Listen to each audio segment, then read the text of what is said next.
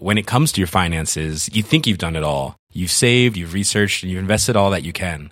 Now it's time to take those investments to the next level by using the brand behind every great investor, Yahoo Finance. As America's number one finance destination, Yahoo Finance has everything you need whether you're a seasoned trader or just dipping your toes into the market. Join the millions of investors who trust Yahoo Finance to guide them on their financial journey. For comprehensive financial news and analysis, visit yahoofinance.com, the number one financial destination, yahoofinance.com. Bonjour à toutes et à tous, c'est Bart et je suis ravi de vous accueillir pour ce nouvel épisode du podcast Extraterrien, le podcast qui interviewe des sportifs hors du commun. Le but de ce podcast est de vous partager leurs secrets, leur vie et d'en apprendre beaucoup plus sur eux afin d'en tirer un maximum de conseils. Donc si vous aimez le sport, l'aventure, le développement personnel ou que vous aimez simplement vous inspirer de personnalités remarquables, alors ce podcast est fait pour vous. Juste avant de commencer, j'ai quelques messages à vous faire passer. Si c'est la première fois que vous écoutez le podcast, je vous remercie d'être arrivé jusqu'ici. D'ailleurs, je vous recommande l'épisode avec Mathieu Torder qui a traversé l'Antarctique à seulement 27 ans. D'autre part, si vous ne le savez pas, j'ai beaucoup d'ambition avec ce podcast et je souhaite aller chercher des sportifs de plus en plus incroyables. Et j'aimerais vraiment interviewer vos sportifs préférés. Sachez que l'un des meilleurs moyens de les convaincre de participer, c'est notamment de leur montrer que vous êtes nombreux à adorer le podcast sur les réseaux sociaux et sur les notes iTunes. Donc si ce n'est pas encore fait, allez mettre une note sur Apple Podcast ou iTunes. C'est vraiment ce qui m'aide le plus à inciter des sportifs connus à venir témoigner. Si vous écoutez plutôt sur Spotify, vous pouvez très facilement le partager en story sur Instagram, taguez-moi et je vous repartagerai. J'en profite donc pour vous rappeler le nom du compte Instagram, c'est extraterrien.podcast. Suivez-le et vous y retrouverez les coulisses du podcast. C'est aussi un excellent moyen de me faire vos retours et de me suggérer des invités. Enfin, j'ai aussi créé une newsletter que vous pouvez retrouver très facilement dans Google en tapant extraterrien newsletter. C'est le premier lien qui remonte. J'y partage des bons plans santé, matériel, préparation mentale, des livres, des documentaires qui m'ont beaucoup inspiré. Allez, je ne vous embête pas plus et je laisse place à mon invité du jour. J'appuie sur record, on est, euh, on n'est pas en direct, mais on est en ligne. Super. Ouais. Bon, salut Léo, je suis, je suis méga content d'être là. Comment bah, ça moi va aussi, je suis content, on est bien là. Je suis posé sur le canapé, euh, c'est nickel. on, ouais, on est contexte un peu particulier. On se retrouve dans du, on est, on est, on est bien. On est allé. Franchement, on est chill ici. Hein. non, franchement, c'est de bruit. Ah ouais. Non, franchement, c'est top. Le son va être bon. Ouais, grave. Bah, Là, pour le coup, euh, c'est le, c'est un peu le bonheur du podcasteur. Tu vois, c'est un peu comme quand toi, t'es euh, sur euh, en- dans une forêt que tu kiffes grave ou, ou sur une montagne ou sur une tour. Tu vois. euh, là, je me dis euh, toutes les, toutes les, enfin, les, les conditions sont réunies pour passer un bon moment. Donc, euh, je suis très content.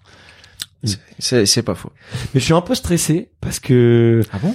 Ouais, je suis un- j'étais un peu stressé ce matin parce qu'en fait, euh, j'ai eu ton contact quoi il y a une semaine, peut-être dix jours. Ok. On a calé l'interview, enfin on a calé la date, je crois genre lundi ou mardi.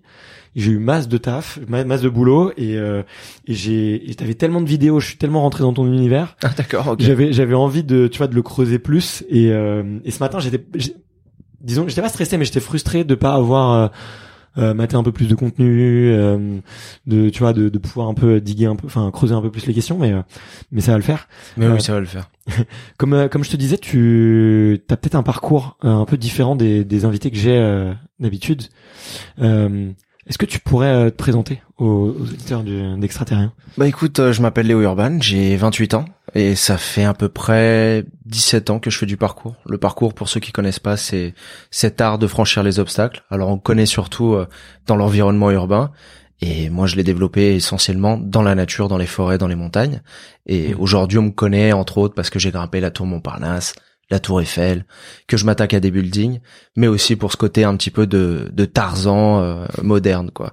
Donc euh, voilà, si je pouvais me me qualifier, euh, enfin me, me décrire un petit peu en, en deux trois mots, ce serait comme ça. Ok, d'accord. Et tu parles pas du tout de la partie euh, euh, médias, contenu, euh, YouTube. c'est pas un, Non, c'est un parce- annexe pour toi?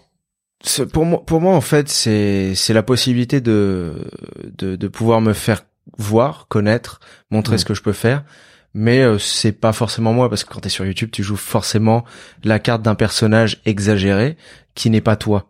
Et euh, voilà, moi c'était un petit peu le compromis pour faire, euh, pour montrer ce que j'étais capable de faire dans la nature, mes performances, etc. Et YouTube, euh, voilà, j'aime bien, j'aime bien ce que je fais sur YouTube, mais c'est pas ce qui me qualifie en tant que personnage. Ok, d'accord. C'est intéressant que tu aies cette réflexion-là, tu vois, de, de dire, je suis, je suis moi-même sur YouTube, mais c'est quand même pas nécessairement ce qui me c'est pas forcément ça enfin ce qui t'identifie quoi. Donc euh, c'est intéressant que tu aies cette réflexion là et tu avec le recul ouais tu tu joues beaucoup toi dans tes vidéos ou euh...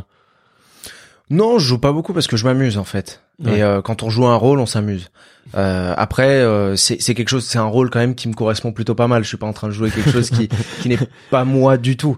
Mais c'est vrai que voilà, c'est c'est pas euh, c'est pas Léo de tous les jours. Euh, non, c'est c'est juste une petite facette que j'ai envie de montrer, qui me préserve aussi dans dans ma pudeur et c'est c'est ce que j'ai envie de montrer aussi aux autres. Ce côté un petit peu bestial, primal, c'est ça qui me plaît. Et c'est ça qui me caractérise aussi dans mon entraînement. Mais là, on va on va avoir l'occasion de pouvoir en discuter de parler. Et je suis pas euh, je suis pas pris mal tous les jours. Je suis pas pris mal tout le temps. Euh, j'ai j'ai mes moments euh, comme tout le monde euh, absolument normaux. Et puis non YouTube c'est vraiment une facette quoi. Ok d'accord ok cool. Bah comme je te disais là en préparation la, la, question que j'aime bien poser aux, invités la mhm. première question un peu pour lancer pour lancer c'est de savoir quel est ton ton premier souvenir de sport? C'est pas forcément ton vrai premier souvenir tu vois dans je dis euh, normalement euh, ça peut être un souvenir que tu racontes à tout le monde parce que tu le trouves un peu marrant ou un souvenir que ta mère elle te répète tout le temps et que au bout d'un moment il te saoule. Mais euh, c'est quoi du coup ouais le, souvenir qui te vient en tête de ta découverte du sport et de l'aventure? Je qualifierais plutôt dans le domaine de l'aventure que du sport parce que j'ai jamais aimé le sport. J'étais pas sportif et j'étais un, entre guillemets un cancre à l'école. J'avais pas de bonnes notes en sport, j'étais pas bon. Mais s'il y a un souvenir profond et lointain dans mon enfance, c'est vraiment le fait de courir à quatre pattes et de grimper aux arbres. Aussi loin que je me souvienne, j'étais toujours fourré dans la nature, en train de grimper, en train de, de courir, de d'être à quatre pattes et, et pieds nus quoi. Donc ça c'est vraiment le truc. Euh, les trois quatre ans, je me souviens de ça. Et euh, ma grand-mère me disait, euh, enfin me disait, moi je comprenais pas, je m'en souviens pas, mais disait à ma mère, ce gamin il est bionique. ce gamin il il est pas normal. Ok. Et euh, voilà, ça c'est vraiment le, aussi loin que je me souvienne, c'est vraiment les, les, plus vieux souvenirs. J'étais à quatre pattes et fourré dans les arbres, quoi. Tu, tu sais pourquoi? C'est peut-être, euh, je sais pas, tes parents qui t'ont que t'as vu grimper dans les arbres ou des gens que t'as vu grimper dans les arbres? Qu'est-ce qui t'a donné envie de, de, grimper? Je suis hyper curieux parce que je vais te dire pourquoi. Moi, j'ai un fils de d'un an et demi là et je le vois, il adore grimper. Tu vois, c'est genre euh, dès dès qu'il a, il marchait même pas, il voulait grimper sur le canapé, il voulait apprendre à descendre, hmm. grimper sur les chaises, les tables. Là, il a un an et demi, il marche, ça devient euh, une tornade. euh, il grimpe partout, partout. Et euh, moi, je fais un peu d'escalade, tu vois, mais je l'ai jamais emmené dans une salle de bloc. je fais du sport devant lui, tu vois, je fais une petite séance de CrossFit, de muscu et tout, mais j'ai jamais rien fait, tu vois. Euh, pour le pousser à grimper. Donc moi je suis curieux de savoir si toi tu te souviens de ça ou si tes parents t'ont déjà dit ou ou ton entourage de l'époque t'a dit un peu euh, pourquoi tu grimpais autant quoi. Moi je pense qu'il y a une question d'éducation, ça mmh. c'est sûr. Il y a des parents qui vont tout de suite euh, mettre un frein à cette énergie que tous les enfants ont de vouloir euh, s'émanciper, découvrir, bouger avec leur leur corps. moi ils m'ont pas trop mis de barrière et en plus de ça, je pense que j'avais une prédisposition un petit peu à, à vouloir grimper partout. Euh, voilà, moi je pense que ça passe vraiment par l'éducation. Et dans mon cas, c'était, euh, ça n'a pas été bridé une seule seconde, quoi. Ouais, ouais, ouais mais t'as, vachement raison. Ouais, de, c'est vrai que les, les, parents peuvent vite flipper, tu vois. De, euh, c'est ça. Tiens, t'as un gamin d'un an qui est sur un canapé, il peut tomber, tu vois. Euh. C'est compréhensible aussi. Hein. Ouais, bien sûr. Mais euh, voilà, dans mon cas, il n'y avait pas de barrière. En tout cas, je me souviens pas d'avoir eu des barrières. Et euh, voilà, bon, moi je m'en suis, j'en suis très content. du coup, t'avais peut-être des parents qui étaient plus du genre à te balancer dans la piscine euh, pour que t'apprennes à nager ou complètement. et j'avais pas forcément des facilités non plus à, à nager ou à, à, à, être fort dans un domaine. D'ailleurs, euh, ne serait-ce que pour le vélo, j'ai galéré. Mais euh, moi, j'étais, j'étais bon dans les arbres en fait C'était vraiment mon truc. Dès que j'étais dans la nature, on allait faire un pique-nique, machin. J'étais, euh, j'étais, j'étais loin de mes parents, déjà très jeune. J'allais me baigner dans la rivière, j'allais grimper aux arbres, j'allais explorer. J'aimais cette dimension d'aventure. Ok. Et je pense que ça rejoint un petit peu ce gène d'exploration qu'on a, on a en nous et qu'on oublie un petit peu aujourd'hui dans la société de nos jours où, euh, voilà, euh, on est casé dans, dans, dans la voiture, dans, dans le bureau et, et on fait pas grand chose, quoi. Ouais, qui le dis-tu Qui le dis-tu Désolé. Non, non, non, mais euh, c'est un grand plaisir. Après, moi, tu vois, je fais quand même, euh, je fais quand même euh, une heure et demie, deux heures d'activité physique euh, intense Oui, par voilà, jour. tu tu t'évades un peu, quoi. Donc euh, ça va, tu vois. Mais effectivement, si je pouvais être toute la journée en train de crapahuter dans la montagne, euh, je le ferais, tu vois. Euh, donc euh, C'est vrai qu'on a plus trop le choix maintenant. ouais. Mais euh, mais euh, mais aussi, je prends quand même plaisir de- sur ce travail cérébral devant mon ordinateur et dans mon bureau. Mais mais je sens que mon énergie elle déborde tu vois ça c'est ça c'est un truc je pense que beaucoup de sportifs ont quand tu passes euh, Mm. 7 8 heures à bosser que t'es assis euh, Ouais, ouais, tu vois t'aimerais bien euh, tu vois moi j'ai comme je te disais j'ai monté plusieurs boîtes. J'étais le président de la boîte mais c'est con mais tu vois euh, s'il y avait une livraison et qu'il y avait un truc un, car- un carton d'une livraison à aller chercher en bas euh, monter un bureau et tout tu sais c'est le genre de truc tu peux te payer euh, soit tu peux te payer du staff pour le faire soit Ouais. tu peux dem- demander à tes à ton équipe aussi de le faire tu vois c'est un t'achètes un bureau pour un salarié euh, parce qu'il l'a demandé tu peux dire bah, vas-y débrouille-toi monte ton bureau non moi j'étais le premier dès qu'il y avait un truc un peu physique à faire euh, j'y allais quoi tu vois Parce Donc, que euh, c'était ton bébé et que tu voulais en prendre soin. aussi, aussi, aussi, bah, ça joue encore plus. Mais euh, aussi parce que j'ai besoin d'avoir cette énergie corporelle qui, qui vient. Euh, T'as dit une phrase qui m'a marqué. T'as dit que t'étais nul dans tous les sports. Ouais, j'étais pas bon. C'est vrai? T'as t'as essayé quoi comme sport? Bah déjà l'éducation euh, physique euh, sportive à l'école. Donc Ouais. j'étais peut-être un peu moins mauvais dans l'athlé et euh, en gym peut-être, mais encore c'était pas c'était pas flagrant, hein, j'étais pas bon non plus. Et euh, en fait euh, j'ai essayé aussi du karaté, j'ai essayé pas mal de trucs. C'était trop codifié, c'était trop euh, de règles pour moi. J'étais euh, j'étais trop hyperactif. J'étais pas scolaire du tout. Ça, il faut le savoir. Euh, le premier jour, je me souviens, c'est marrant, hein, je me souviens du premier jour, on m'a foutu en maternelle. Je chialais, putain, je chialais comme un, comme un fou. J'avais pas envie d'y aller. Ce truc-là, ça m'attirait pas. Et euh, ça m'a, j'ai arrêté l'école à 14 ans à peu près. J'ai eu que des, des, des problèmes de comportement, de discipline, etc. Pas des gros trucs, hein Mm. mais je tenais pas en place. 8 Ouais. heures sur une chaise, c'était pas fait pour moi. Euh, D'ailleurs, dès que je sortais de l'école, euh, ma mère elle essayait de me caser dans des activités, ça ne marchait pas. Moi, je préférais être dans la rue, euh, euh, faire faire des conneries, hein, comme on dit. Mais je me dépensais. Et je, je pense que à ce moment-là, j'ai quand même déjà créé un petit peu euh, mon personnage qu'on retrouve aujourd'hui dans l'illégalité, dans ces trucs-là, euh, de façon un petit peu plus cadrée, bien sûr. Ouais. Mais euh, c'est vrai que toutes les petites conneries que j'ai pu faire quand j'étais gamin, les conneries de gamin, hein, bien sûr, j'ai un peu gardé ce- cet esprit-là, euh, un peu enfantin, un peu diablotin, euh, dans ce que je fais aujourd'hui, et, euh, et j'en suis très content. j'en suis très content. Mais j'étais très mauvais en sport, très très mauvais en sport, et très mauvais à l'école. Ok, ok, ok. Bah, c'est, tu vois, c'est surprenant que tu sois mauvais en sport parce que, euh, tu vois, aujourd'hui, le, quand je vois le, le parcours ou le fait, tu vois, de, de grimper, euh, euh, ou même, euh, tu vois, le, le chase tag, t'en as fait un petit peu euh, en, en- par équipe. Tu vois, c'est quand même des sports dans lesquels t'as besoin d'avoir une conscience de ton corps très élevée, je trouve, euh, une capacité à se déplacer dans l'espace qui est, qui est très développée.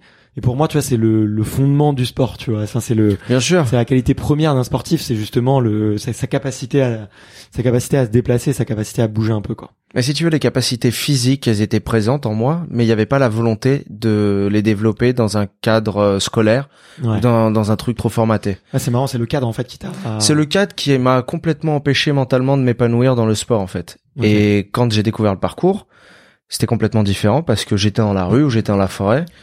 Et là, j'ai pu m'exprimer comme moi je le ressentais.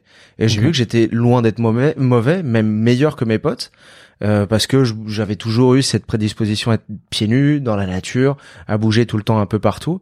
Et là, j'avais la possibilité de m'exprimer avec mes propres, mon, mon propre message corporel en fait. Ouais. Et là, ça a matché. Et en fait, aujourd'hui, quand je refais du sport et que j'essaye un nouveau sport, je suis pas mauvais parce que euh, voilà, je suis libéré un petit peu de tout ça aussi. Ouais, ouais, ok, ouais, je vois. Mais tu vois, un des trucs là qui que je viens de, enfin, je je sais pas que je viens d'intellectualiser, c'est que, enfin, t'as été euh, du coup hyper autonome sur ta découverte de du parcours, de la forêt, de bouger. T'as pas enfin il y a pas de y a pas de club, il y a pas d'assaut, il y a pas de Non, j'en voulais pas. il y a pas beaucoup de modèles, tu vois, euh, t'es pas encadré, il y a pas des, des séances d'entraînement, euh, tu vois. euh. Non, il y avait rien du tout. Et en fait, euh, si tu veux, je me suis découvert euh, très passionné. Euh, et quand quelque chose me plaisait, je, je, je mettais tout dans ce sac-là pour essayer de le développer à fond. Et euh, en fait, pour moi, c'était une libération de pas avoir de prof, de pas avoir de cadre, de pas avoir quelqu'un derrière toi et euh, d'avoir sa propre discipline. Ça rejoignait un petit peu Dragon Ball, ça rejoignait un petit peu euh, euh, les, les Shaolin, tout ça, tous ces trucs assez inspirants. Et puis après, au fur et à mesure, j'ai découvert l'univers profond du parcours avec les fondateurs, etc. J'ai vu que c'était des mecs qui avaient euh, qui avaient une certaine philosophie, qui étaient forts, qui s'entraînaient. Donc je m'en suis inspi- inspiré à ma façon, dans mon environnement. Et euh, sans trop le savoir, j'ai créé euh, bah, ce qui était mon style euh, qui me définit aujourd'hui. Ouais, ok. Et peut-être par curiosité, comment est-ce que tu tombes dessus sur euh, justement le parcours? Euh, Parce que tu vois, c'est un un sport euh, alors que tout le monde aujourd'hui connaît euh, grâce au Yamakasi, grâce aux gens comme toi qui vont euh, grimper euh, des des tours ou des, des monuments, tu vois. D'ailleurs, le parcours, je pense que c'est toi tu, le fais dans la nature, donc t'as encore agrandi le cercle du parcours qui était au début très urbain, je crois. Dis-moi si je dis des conneries, hein. mais en tout cas, moi, je l'ai découvert comme un sport urbain, tu vois. Et toi, comment est-ce que tu tombes dedans en fait? Comment est-ce que tu réalises ah putain tiens en fait ce que je fais c'est c'est c'est un sport, il existe. Euh, Bah, en fait, euh, on sortait de, du bahut avec des potes et on avait tous vu un peu euh, Yamakasi de notre côté. Euh, Ça nous avait forcément vraiment plu. ouais, Euh, Il y avait pas la YouTube, il y avait pas les réseaux à cette époque-là encore. ouais c'est c'était- l'ancienne, c'est quoi C'est 99, 2000 la sortie du film, quelque chose comme ça? 2001, euh, la sortie 2001? du film. Ah ouais. Donc là, j'étais vraiment jeune. euh, j'ai commencé plus tard. Quand j'avais euh, 11-12 ans, un truc comme ça, j'ai dû commencer. Donc euh, mon pote il dit ouais on va faire comme Yamakasi. euh, ça commençait à avoir un petit phénomène de de mode euh, à cette époque-là, mais c'était c'était pas comme aujourd'hui bien évidemment. Mais mais les jeunes s'essayaient un petit peu à faire du parcours, euh, un petit peu comme ils faisaient du skate euh, euh, 10 ans avant Ouais. quoi. Donc euh, on est parti après à la sortie des cours, essayer de grimper un tuyau, euh, sauter au-dessus d'un banc, etc. Et euh, bah, c'est là où j'ai découvert un petit peu que j'étais pas mauvais et qu'il y avait cette sensation de liberté très vite en fait, Ouais. très vite avec euh, avec tes, tes capacités euh, physiques euh, actuelles. Et ouais, ça m'a plu. euh, puis du coup après, on a continué un petit peu avec euh, avec ce groupe-là pendant un an. Et pendant dix ans après, je me suis entraîné tout seul, Sérieux? Tout seul dans ma forêt, dans il y avait, il y avait, il y avait très peu de gens qui s'entraînaient. Dans, des fois, j'allais à Barcelone pour, pour voir ce qui se passait dans des grandes villes, à Paris aussi. Mais en Andorre, j'étais, euh, ouais, j'étais un solitaire de l'entraînement. Et d'ailleurs, aujourd'hui, quand j'y repense, je me dis putain, je sais pas où t'es allé chercher toute cette motivation pour t'entraîner tous les matins, tous Ouais. les soirs, à faire tes répétitions, à chercher des nouvelles, euh, des nouvelles voies, des Mm. nouveaux sauts. Et euh, ouais, ouais, c'est c'est assez curieux. Je je me l'explique pas trop encore, mais parce que j'avais pas euh, une source de motivation, un décès ou Ouais. ou quoi que ce soit. J'étais bien dans ma vie, mais j'ai juste découvert ce truc-là qui, qui, en fait, j'étais, j'étais en accord avec moi-même et j'avais juste envie de. C'était pas une labeur en fait. C'était pas quelque chose de difficile. C'était un plaisir pour moi de de souffrir à l'entraînement en fait. Ok, ok, ok. Putain, je suis hyper inspiré euh, par ce côté euh, ultra autonome euh, et ultra autodidacte, tu vois, de Mhm. de l'apprentissage d'une discipline. Tu, tu tu te souviens si euh, si le, le Léo justement qui commence à s'entraîner tout seul, il avait un rêve, tu vois, enfin faire ça pendant dix ans tout seul. Là maintenant, tu vois, quand on voit où est-ce que t'es arrivé, tu peux comprendre, tu vois. Mais est-ce que euh, le Léo qui a 13-14 ans, il pense déjà euh, je sais pas, à faire des films, à grimper la tour Eiffel. euh, euh, est-ce qu'il y pense déjà? Est-ce qu'il a un modèle? Est-ce qu'il a hum, des sources d'inspiration, des rêves, tu vois?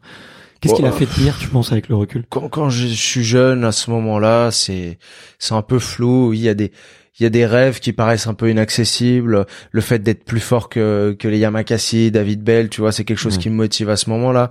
Euh, forcément, ayant vu la Tour Eiffel, c'est un rêve, mais je me dis voilà, ça sera ça se fera jamais. Les tours, pareil, euh, c'est c'est quelque chose que je me dis voilà. C'est pas pour moi. Euh, euh, jouer dans des films, j'étais fan de films à ce moment-là, donc euh, j'adorais, j'adorais. Je passais des, des heures à regarder plein de films. Je suis fan de cinéma, donc forcément, je me suis dit putain, je me verrais bien faire des scènes, même jouer, ça me plairait vraiment. Et euh, au final, ouais, c'était un peu des rêves, un petit peu comme ça, inaccessibles. Puis au fur et à mesure, ça se peaufine un petit peu aujourd'hui euh, de façon un peu plus concrétisée. Mais euh, voilà, oui, des rêves à ce moment-là, c'était un peu flou. J'étais un gamin assez turbulent. j'aimais bien la bagarre, j'aimais bien les problèmes, mais le parcours, ça m'a en fait beaucoup canalisé. Et j'étais juste bien, quoi. Quand je faisais du parcours, j'étais, j'étais bien. Ça m'a, ça m'a vraiment canalisé. Ça m'a donné mon identité. Hmm. Et euh, les gens euh, ont arrêté de me regarder comme le fouteur de merde et comme le cancre à l'école et euh, me regarder pour euh, quelqu'un qui qui s'entraînait dur, qui avait une passion quoi. Et ça c'était quand même plus gratifiant que que juste le gros naze qui est qui, qui, fout la merde à l'école quoi. je peux comprendre, je peux comprendre. Mais mais moi je suis je suis bluffé parce que tu sais tu sais dans les sports un peu plus conventionnels forcément tu vois si tu fais du foot t'as 10 ans t'as envie de ressembler à Zidane, tu fais du tennis, t'as 15 ans, t'as envie d'être Roger Federer ou Nadal, tu vois, t'as un peu, euh, t'as un peu des voies toutes tracées, tu vois. Et ce que je trouve euh, vachement euh, inspirant dans ton parcours, et c'est la première fois, euh, mine de rien, après quasiment 115 interviews que je sors, ah ouais quand même, que que je rencontre quelqu'un d'aussi autodidacte dans sa pratique euh, et qui s'est un peu construit tout seul, tu vois. Euh, et je l'avais vu, enfin je l'avais compris en fait dans en, en regardant un peu ton contenu, en regardant un petit peu ça. Mais euh, mais j'avoue, je suis sur le cul là. Je suis vraiment sur le cul de tout ce que tout ce que tu me dis sur euh, juste, si, si tu veux, cette solitude en fait. Ouais ouais, mais c'est une solitude en fait. Euh, moi, j'adore être seul. Je, c'est quelque chose qui est très constructif au niveau de, mm. de de la personne.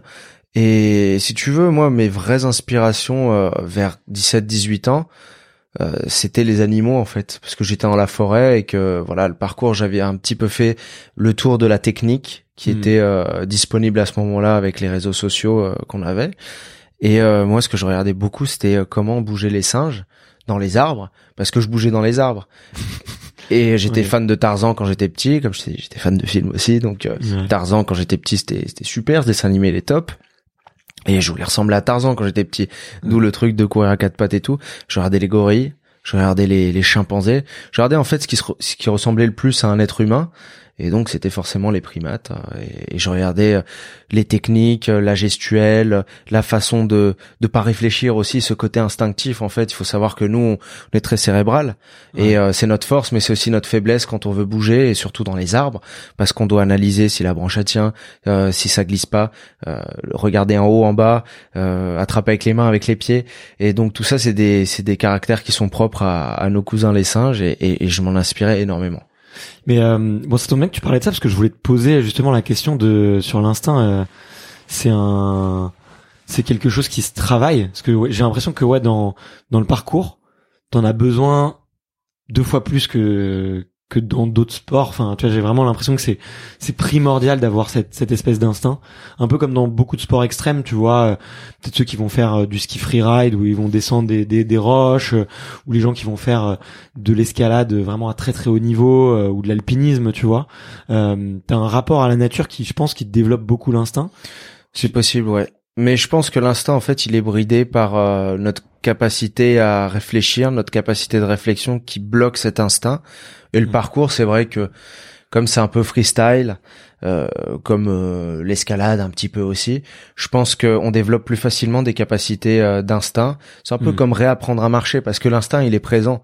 Si on vit une situation qui est difficile, dans laquelle toute pensée n'a plus rien à faire dans ce dans cette situation là, on l'a vu, hein, il y a des gens qui, qui ont des accidents, ils arrivent à, à brancher leur cerveau reptilien et euh, ils ont une force qui est décuplée ou alors ils arrivent à faire des choses qui sont hors du commun, surhumaines.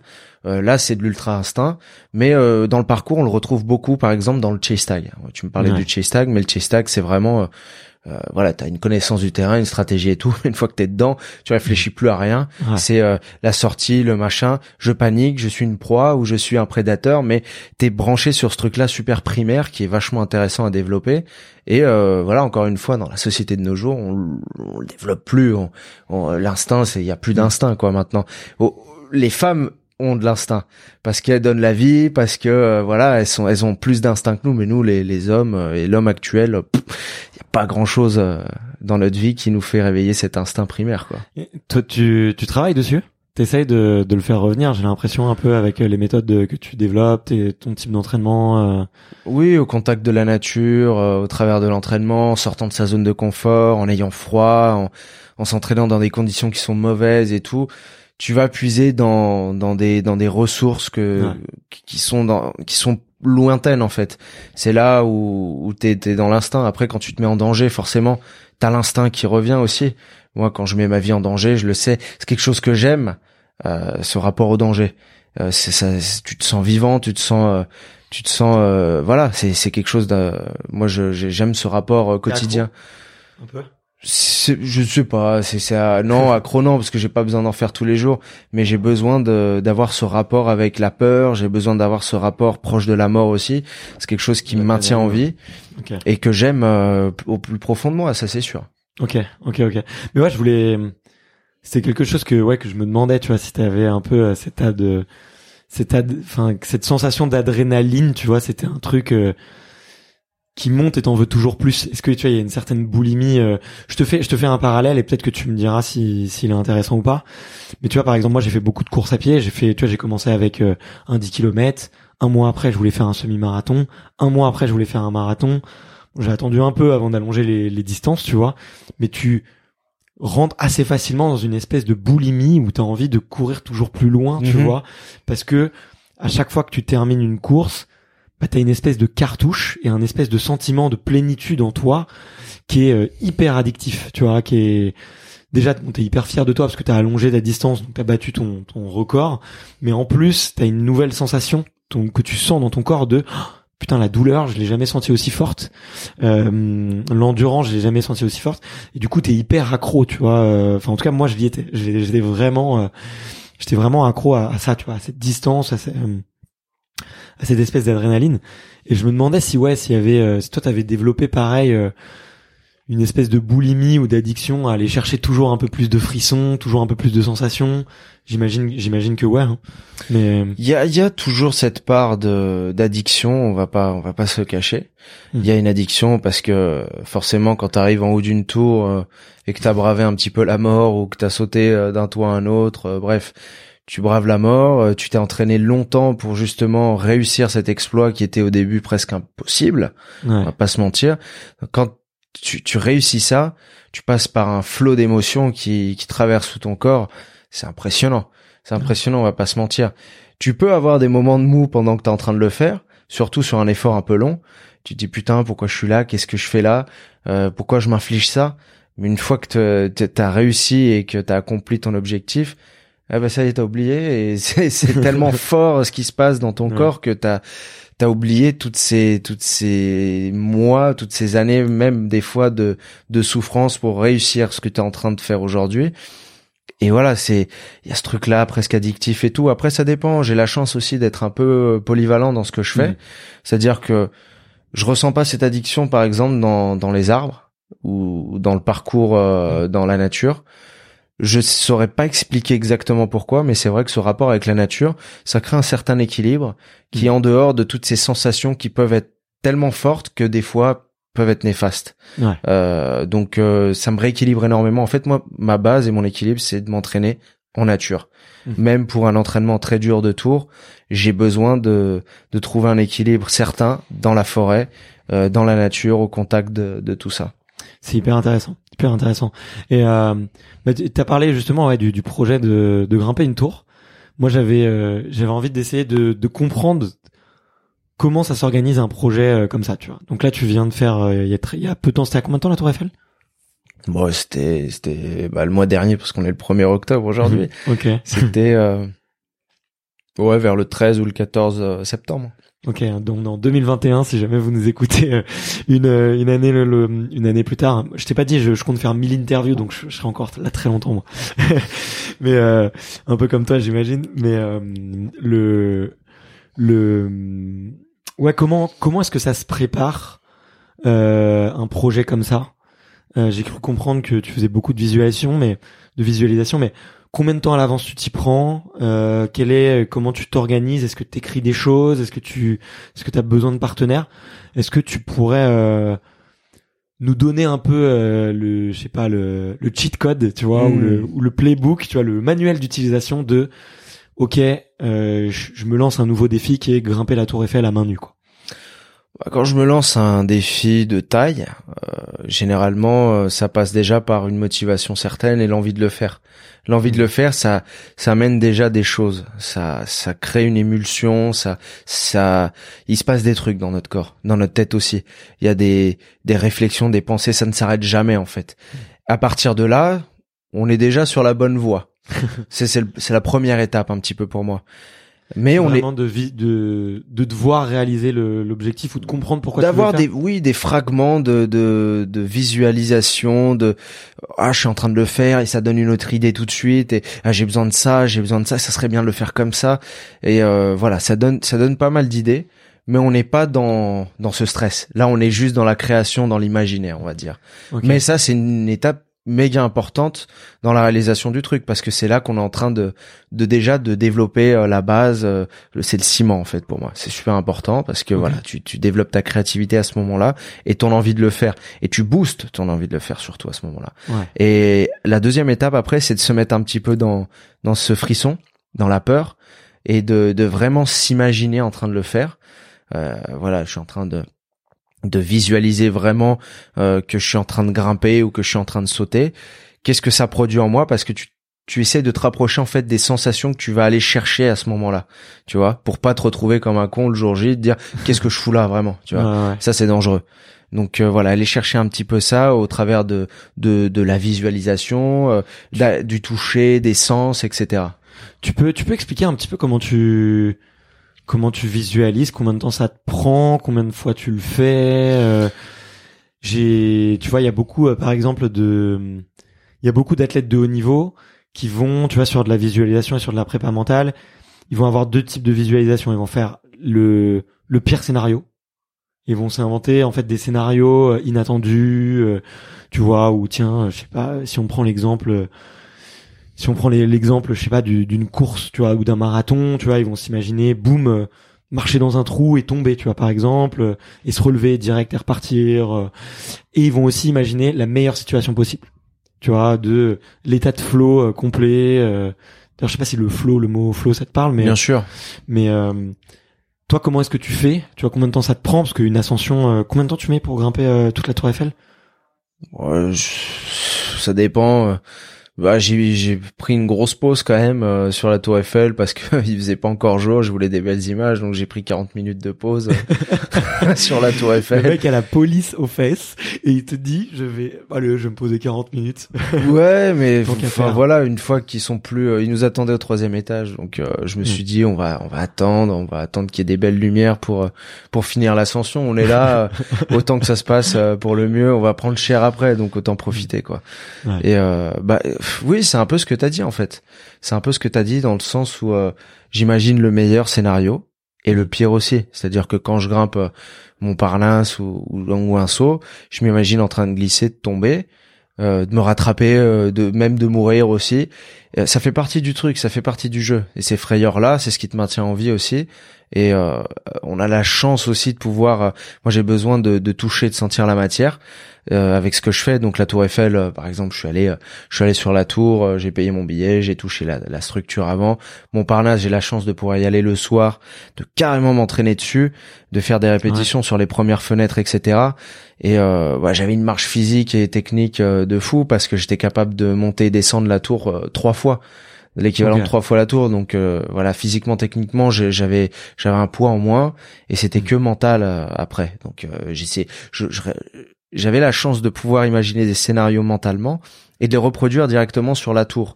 C'est-à-dire que euh, je mettais en difficulté euh, avec un seul bras ou je faisais des pauses euh, que j'allais pas faire ou je me faisais glisser je me rattrapais. Je me suis entraîné avec des cloques les doigts en sang parce que je savais que j'allais pas j'allais pas avoir les doigts en sang le jour J sous la neige pour Montparnasse ou sous la pluie.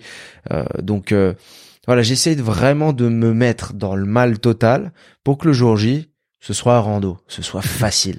Et euh, ça, c'est un schéma que j'aime bien. J'aime bien l'entraînement comme ça, un entraînement très dur euh, où tu en chies, où euh, les récupérations, même ce qu'on dit à l'entraînement, c'est dur. Mais moi, ce qui est dur, c'est quand je m'entraîne pas, surtout. C'est les jours de repos où t'as mal partout. Tu t'es dit putain, mais pourquoi j'ai fait ça? C'est ça, j'ai mal partout. Mes doigts ils bougent plus.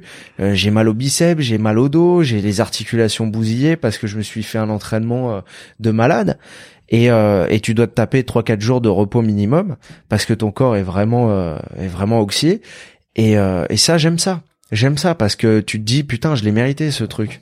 J'y suis allé je l'ai mérité. Mais ça passe par des, des heures d'entraînement des heures de visualisation mentale aussi et euh, de, de, respect de soi au travers de, de l'alimentation, d'une hygiène de vie aussi euh, assez assez correcte, on va dire, voire encore plus correcte que d'habitude quand tu veux faire un objectif comme ça. Mais ça, les grands sportifs se reconnaîtront forcément dans ce que je dis quand ils ont un gros objectif. Bien sûr, bien sûr. Mais euh, toi, j'ai l'impression que la visualisation, elle prend une part euh, méga importante de, de ton sport. Euh, et du, coup, peut-être pour rentrer un peu dans le ouais dans le concret, je sais pas, tu le fais comment? Tu le fais allonger dans ton lit pendant une heure? Tu tu le fais juste deux minutes, tu vois, avant de justement d'être devant tes trois quatre premières fenêtres de, de la tour Montparnasse. Comment tu le comment tu, tu le fais? Est-ce que tu t'es un peu euh... Est-ce que t'as un petit protocole quoi J'ai pas vraiment de protocole parce qu'à chaque fois c'est différent, on va dire, et je m'adapte en fonction de ce que de ce que ma peur, mon corps et, et mon ressenti me dit. Euh, donc euh, oui, je vais potentiellement m'allonger une heure avec euh, avec un calme complet, visualiser en fait l'entièreté de l'ascension à ma façon. des fois, des fois c'est juste en mode accéléré, c'est-à-dire que mmh. je vois l'ascension en mode rapide, bam bam bam bam bam, juste pour me la mettre en tête.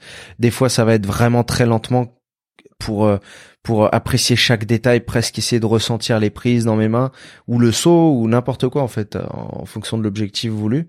Et euh, et des fois, c'est juste dans la dans la dans la journée, j'y pense.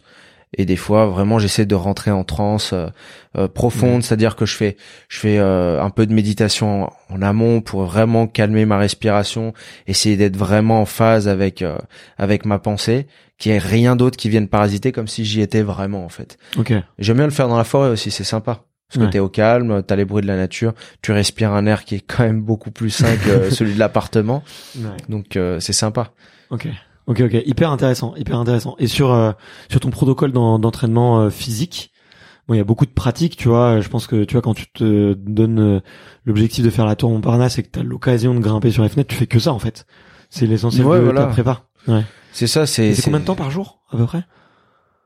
Bah, un entraînement, en fait, ça va dépendre. Des fois, je vais me faire un entraînement de la moitié de la tour, un, un, entraînement l'entièreté de la tour, deux fois, trois fois. En fait, ça mm. va dépendre. Je peux rester euh, une demi-heure comme je peux rester euh, quatre heures sur la tour quoi. Ok. Donc euh, ça ça dépend ça dépend de la forme du, du jour, de l'objectif et en fait c'est un peu comme un, un athlète de haut niveau. Euh, mm. C'est pas combien d'entraînements par jour, c'est quand il s'approche de, de l'échéance, il va, il va, il va y avoir des semaines de grosses charges et des semaines où où il va continuer à s'entraîner, mais ça va être plus light. C'est juste pour entretenir l'afflux euh, sanguin, nerveux et, mmh. euh, et les connexions neuronales. Mais euh, voilà, ça se passe un petit peu près pareil. Mais je le fais vraiment au feeling. J'ai pas de protocole qui me dit, tu vois là par exemple là la dernière fois j'ai refait la tour totale avec Alain Robert et je me suis pas du tout entraîné pour la refaire parce que j'avais déjà, je la sentais tu vois, encore dans mhm. mes pattes. Ça faisait deux mois que je l'avais faite et je m'étais tellement entraîné dessus euh, en hiver, etc., que je l'avais encore dans le corps et, et le ressenti était bon. Il faut se faire confiance aussi, parce que des fois, avec l'entraînement, je sais pas, mais il y a beaucoup d'athlètes et moi inclus, euh, à certains certains moments de ma vie où je faisais trop confiance à cet entraînement et ça t'empêche justement d'activer cet instinct et ce flow. Et mm. parce que tu fais confiance euh, à, cette partie trop scolaire de, de toi, mais euh, en fait il faut juste que le naturel puisse prendre le dessus quand quand le jour J est là, quoi. Ouais, ok, ok, je vois. Et c'est marrant que tu fasses le, parallèle aux, aux, sportifs de haut niveau. tu t'es, je sais pas, tu t'es intéressé justement à leur méthode de de préparation, à leur entraînement Tu t'es, tu t'es un peu formé à tout ça? Hmm, On va dire, je m'y suis intéressé, je m'y suis pas formé. Ayant fait du chase tag en équipe, euh, voilà, c'est quelque chose de, déjà de plus conventionnel, de plus cadré, de, de plus sportif hmm. euh, entre guillemets. Donc euh, forcément, c'est c'est quelque chose que oui, je, je m'intéresse à, comment gagner comment euh, comment reproduire la gagne aussi parce que c'est pas le tout de gagner une fois ça peut être un coup de chance euh, les, les autres sont moins bien ils ont moins de bonne forme ou ou toi voilà. Mais mais voilà comment comment reproduire un petit peu ces schémas là comment s'y préparer? Euh, parce qu'aujourd'hui moi j'y vais pas pour gagner forcément quand je fais mes objectifs mais pour vivre derrière. Parce que gagner moi c'est synonyme de euh, voilà t'arrives à réussir à grimper t'arrives à de l'autre côté du saut. C'est c'est survivre en fait et je m'accroche à ce truc là donc euh, ça diffère pas vraiment sauf qu'un athlète de haut niveau il met toute sa vie je pense que c'est pas si différent en fait. Mm. il met toute sa vie dans ce qu'il fait. Il sait qu'il va pas mourir s'il rate sa course. Mais euh, il joue sa vie dedans Ouais. et moi c'est un peu pareil sauf que voilà je je, je dois pas tomber moi c'est clair, il y a- il y, a quand même une grosse différence. Hein. Y a- Ouais. oui, mais dans dans l'état de flow, il y en a pas. Il y en a pas du tout. Parce que moi, je pense pas. Ah putain, serre plus tes prises. Non, je suis relax, man. Tu sais faire. Tu tu continues. euh, tu respires et tu kiffes. En fait, t'es là pour ça. Ouais. Donc, euh, je pense qu'il y a beaucoup de sportifs aussi qui ne réussissent pas parce qu'ils sont ils sont trop dans le vouloir réussir et pas dans dans le kiff. Dans Et le- ça, c'est c'est un des facteurs qui font qu'ils qui réussissent pas, alors qu'ils ont euh, les mêmes capacités euh, à, très peu de pourcentage près que, que les autres, quoi. Enfin, il n'y a pas beaucoup de différence entre un, entre euh, entre les Olympiens, quoi. C'est c'est c'est fou. Ouais, ouais, bien sûr. Bien ça sûr. joue que là-dedans, quoi. Ouais, ouais, c'est clair.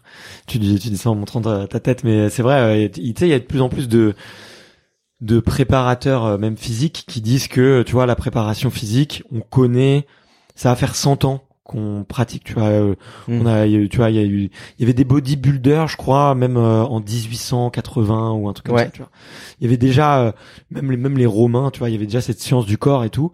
On connaît vachement. Euh, et que là, on a vraiment poussé au maximum, tu vois, même la technique, tu vois, il y a eu euh, les histoires de, des maillots de bain, euh, je crois c'était à Athènes ou à Pékin, je sais plus. Oui, oui, oui, oui. Tu vois, maintenant on parle des chaussures Nike qui te font gagner de la vitesse. Enfin, tu vois, on est sur le corps humain, on est presque arrivé à la limite, tu vois, de la de de, De la technicité de la performance, peut-être. exactement. Et et en fait, de plus en plus, on se dit, bah maintenant, pour passer des paliers encore plus haut et avoir encore plus de performance, c'est le mental qui va jouer. Euh, parce que c'est euh, en fait c'est l'esprit humain qui nous soit qui nous freine soit qui nous permet de de faire des Des choses extraordinaires. ouais. exactement ouais. Mais euh, tu vois, toi qui as monté ton entreprise par exemple, tu peux faire le parallèle aussi avec beaucoup de choses qui sont dans le domaine sportif de haut niveau. Ah, c'est clair ouais. c'est exactement les mêmes schémas, les mêmes procédés mentaux et, euh, et même physiques au final parce que voilà tu tu c'est beaucoup de visualisation, c'est beaucoup de de volonté, de motivation, de plaisir. Et d'échecs. ouais, ouais. Ah, beaucoup d'échecs ouais. Ça C'est fait la même partie du processus ouais. Ça fait partie du processus. Les échecs, euh, putain, euh, euh, je crois que je connais personne qui a plus de réussite que d'échecs. C'est pas possible, ça n'existe pas. Ouais. C'est les les échecs font partie. euh, alors il y en a qui réussissent plus vite que d'autres parce qu'ils arrivent à retrouver la recette. Mm. Mais euh, voilà, c'est tu, tu passes par ce truc d'échec qui produit quelque chose ou pas parce qu'il y en a qui abandonnent, euh, il y en a qui oh c'est pas fait pour moi, ils passent à autre chose et réussissent dans un autre domaine ou pas. Mais euh, ce truc d'échec, c'est euh, primordial pour euh, pour trouver la recette. Ouais, ouais, je suis, je suis tout à fait d'accord. Je suis tout à fait d'accord. C'est un, et c'est pour ça que tu vois, par rapport au, on parlait d'enfance un peu tout à l'heure, des parents qui, qui poussent un peu euh, à l'échec. Tu vois, moi, je suis un peu ce type de papa, quoi. C'est genre, euh, débrouille-toi, quoi. Tu essayes par toi-même. Tu vas Ouais. te tromper, mais tu vas ressentir le truc. Tu me regardes faire si tu veux. Je peux te le montrer, mais à un moment donné, il faut que tu essayes toi-même et, et ce moment-là, tu vas tomber ou tu vas, ou tu vas forcément échouer, en fait Pour réussir. ou, ou réussir, mais il y a de grandes chances pour que tu échoues et ça fait partie du processus d'apprentissage. De euh, bah tiens, j'ai essayé quelque chose, je l'ai échoué, je vais essayer de comprendre pourquoi, je vais le reproduire sans faire ça, tu vois. Et Mais tout bêtement, c'est l'école de la vie parce que Mm. qu'est-ce qu'on fait pour Clairement. apprendre à marcher? On tombe d'abord. On tombe, on tombe, on tombe jusqu'à ce qu'on arrive à mettre un pied devant l'autre et ça, ça marche. c'est clair, c'est clair. Euh, c'est trop cool. Je kiffe euh, la conversation qu'on est en train d'avoir. Tu on part un peu.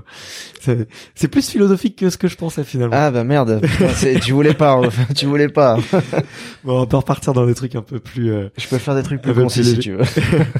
Non ouais du coup je, je te posais en plus la question euh, quand on quand on se quand on s'est rencontrés aujourd'hui mais de grimper des tours de grimper des trucs euh, on, on risque quelque chose enfin tu vois c'est hormis ta vie tu vois sur euh, sur justement euh, là ce que tu fais sur la tour Eiffel on voit que vous faites euh, poursuivre par les la police euh, qu'ils peuvent pas vraiment faire grand chose contre vous euh, Hey, I'm Ryan Reynolds. At Mint Mobile, we like to do the opposite of what Big Wireless does. They charge you a lot, we charge you a little. So naturally, when they announced they'd be raising their prices due to inflation, we decided to deflate our prices due to not hating you. That's right. We're cutting the price of Mint Unlimited from $30 a month to just $15 a month. Give it a try at mintmobile.com slash switch. $45 upfront for three months plus taxes and fees. Promo for new customers for limited time. Unlimited more than 40 gigabytes per month. Slows. Full terms at mintmobile.com. C'est, ça fait partie du, du, pas, ça fait partie du plaisir un peu de ton côté ou ça fait partie du jeu? J'ai envie de dire oui parce que sinon je serais qu'un grimpeur de falaise. Donc euh, évidemment tout ce qui va derrière, euh, ce côté un petit peu illégal, ça fait partie du jeu. Mhm. Et euh, c'est c'est plaisant aussi. Et pour en revenir à ce truc de gamin, c'est un petit peu ce côté enfantin, diablotin. On a tous fait des conneries. Alors il y en a qui sont très casés et qui ont arrêté de faire des conneries très vite. Hein. Mais c'était pas mon cas. C'était pas mon cas. Donc ce truc-là, c'est un peu borderline euh, où euh, c'est pas juste le fait de ah, ah, ah je fais je fais ça et non, c'est c'est c'est c'est un peu plus profond que ça. C'est-à-dire que regardez, c'est possible. On peut faire ça. On peut s'octroyer cette liberté. Et euh, en plus de ça, c'est la Robert, même lui le disait, c'est un peu un coup de pied à la société où quand tu grimpes sur ces énormes tours de la défense qui sont pas du tout pensés pour être grimpés, c'est un peu un nouveau regard en fait sur euh, l'architecture, euh, sur euh, une façon de voir notre société qui qui nous case dans des trucs et qui nous interdit de faire euh, plein de choses. On n'a pas le droit de grimper sur un building, mais au final, ouais, pourquoi? Pourquoi Pourquoi tu peux pas grimper sur un building et tu peux grimper sur une tour Euh, les, les oiseaux ils se posent dessus. euh, les... D'ailleurs quand on grimpe il y a plein d'araignées. y a- Voilà, je veux dire on est des êtres humains et et, et euh, tout est différent pour nous. Voilà, j'aime bien ce côté borderline. Je suis pas un criminel, je suis pas un, je suis pas un mauvais garçon non plus, mais j'aime bien jouer un petit peu avec ce truc euh, à la limite. À la limite, Ouais. pourquoi? Parce que c'est pas illégal non plus. Il y a pas d'arrêté préfectoral, il y a pas d'interdit. Alors la Tour Eiffel un petit peu plus, mais Mhm. bon, faut faut aller euh, viser un petit peu ses rêves aussi. La Tour Eiffel, c'est un rêve de gosse, euh, c'est sympa aussi. Ouais. Pas un arbre géant, j'ai envie de dire. mais c'est vrai que voilà, j'aime bien ce ce questionnement que que les autres peuvent avoir euh, en se disant putain, regarde, il est en train de grimper. Il y en a, ils vont dire il est fou. Il y en a d'autres qui vont dire c'est du génie. Il y en a d'autres qui vont dire mais pourquoi? Mais qu'est-ce que voilà, c'est interpelle, ouais. J'aime bien, euh, j'aime bien ce côté euh, ouais polémique qui interpelle et euh, on le voit chez chez chez la police aussi hein, parce que quand ils sont en haut, il y en a qui sont méga fans, qui comprennent, il y en a qui détestent, il y en a qui disent mais tu, Tu m'as fait courir une heure dans le froid. je vais te maudire. Ouais, c'est ça. Mais la dernière fois, les mecs ils m'ont dit euh, putain, tu m'as fait courir euh, euh, comme un chien. Moi, moi, je- enfin, je lui ai dit mais ça te fait pas de mal et en plus c'est ton taf et puis si je suis un terroriste alors comment tu vas réagir? Là, je suis juste un mec qui grimpe, tu vois. Mm. J'ai réussi à passer, j'ai réussi à faire le truc et, et si c'est plus grave en fait. C'est l'entraînement, là, les gars. c'est l'entraînement, c'est maintenant les gars. Tu vois ce truc d'instinct dont je te parlais juste avant. Là ils l'ont pas, ils l'ont pas, ils sont en panique tout de suite. C'est pas pour critiquer, hein, mais. Non, mais oui, pour en revenir à la question, c'est vraiment euh, ce truc d'un d'illégalité et en même temps, ça vient chercher aussi ce truc d'instinct aussi où tu dois juste te concentrer sur ce que tu dois faire. Mm. Tu dois pas euh, penser à l'autre, il a envie de te, te, te tuer ou l'autre, euh, il y a la police en bas, ils sont en train de te dire de descendre. Non, focus, Ouais. focus à tout moment. C'est la première fois que t'as la police, là, comme ça, qui te, qui te court après? Bah, sur la Tour Eiffel, il y a cette facilité justement euh, de, de pouvoir nous suivre sur les deux premiers étages parce que tu as les escaliers à proximité. Mm. Sur une tour, non. Sur une tour, t'es es sur les carreaux, t'es sur euh, le cadre en alu et euh, tu tu, tu grimpes et ils Il t'attendent en à haut, la quoi. fenêtre, quoi. Non, ils ont essayé une fois sur Montparnasse, ils m'ont dit tu rentres, c'est fini. Euh, j'ai même pas parlé, j'ai continué. J'ai fait, les mecs, euh, je vais pas m'arrêter à trois quarts de la tour, vous êtes fous quoi. j'ai un problème, euh, oui, mais là euh, tout tout allait bien, je, je termine. Et euh, je me suis trop entraîné pour m'arrêter ici. Et juste, de toute façon, en fait, ce qu'ils ont pas compris, c'est que tu vas prendre aussi cher si tu t'arrêtes tout de suite, Que c'est aux trois quarts ou à la fin. C'est la même chose.